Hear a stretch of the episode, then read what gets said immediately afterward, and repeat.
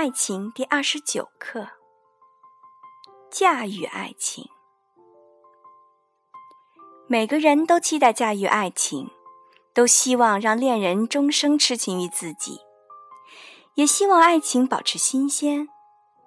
但爱情是一种非常飘渺的心理因素，能驾驭爱情的技巧是什么呢？大部分人常用的战术有三种。第一种，用内疚感来驾驭。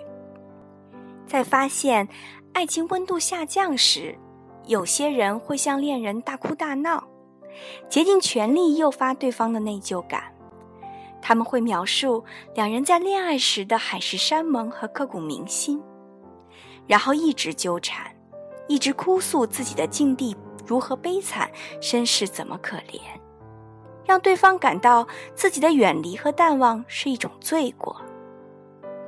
这种方法的优点是，对那些念旧情的人来说非常有效，在情场往往也有扭转乾坤的作用。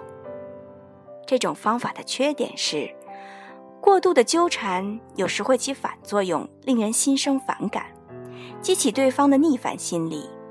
毕竟，谁也不喜欢内疚感。第二种，用虚荣心来驾驭。一旦爱情不如己意，有些人会用自贬身价、扮作卑微的方式来激活爱人的心，让对方觉得自己控制了爱情，人前面子十足，以达到默默维护爱情的目的。他们会用言听计从、博取同情的方法，让对方不忍心对自己不好。他们会不顾自己的满足对方所有的需求，也会在关键问题上让步，以博得爱人的欢心。这种方法的优点是，利用人欠债还钱的心理，用感情债来获取爱情的保障。对他好，总会感动他吧？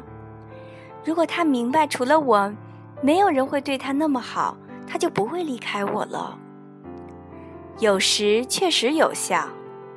这种方法的缺点是，丢失了自我价值，很容易在对方心里也贬值。短时间内的示好可能有效，但长期的卑微会变成真的低下。第三种，用嫉妒心来驾驭。感到对方朝三暮四或不那么重视自己，有些人会利用嫉妒心来挽回情感。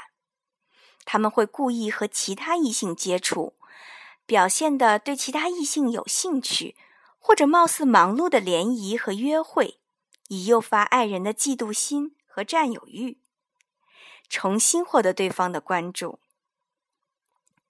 这种方法的优点是，有时候在关键时刻可以挽回爱情，而且能瞬时间改变对方的心意。这种方法的缺点是，嫉妒有时会引发占有欲，有时候也会引发不可挽回的愤怒。如果稍有不慎，可能会导致爱人的彻底离开。你可以想一想，在你试图驾驭爱情时，用的是哪一种方法呢？以上的三种方法，是我们在爱情遭遇危机时常会本能使用的法子。但值得注意的是，这三种方法利用的都是人性的弱点。无论是内疚感、虚荣心还是嫉妒心，都是我们共有的、正常的，却包含负向能量的心理。虽然利用起来很有效率，却往往引发同样能量的副作用，而且施以和接受的人都无法快乐。毕竟。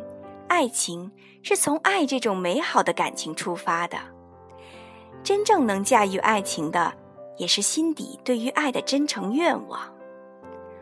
我们需要靠近的是人性的光芒，那些美好的正向能量，而不是利用人性的弱点，比如同感心、安全感和归属感，都是可以帮助我们对爱无为而治的。男性对伴侣的愿望是理解和支持，女性按照他的要求给予必要的支持，他便能获得归属感。你不用做得太好，只要关键时刻说句“我理解，你可以的”。而女性对伴侣的愿望是温柔的关注和有力的保护。男性能及时给予这些，他便能获得安全感。你不用拼命追求，只要在他主动求助时给予他稳定的帮助即可。我们都渴望爱情的本质是找一个人可以陪伴自己，抵御寂寞、孤立和软弱。所以，维持关系的关键就在于用美好的正向能量。让对方感受到爱，理解自己的伴侣真正渴望的是什么，并做出相应的努力，这才是驾驭爱情的核心。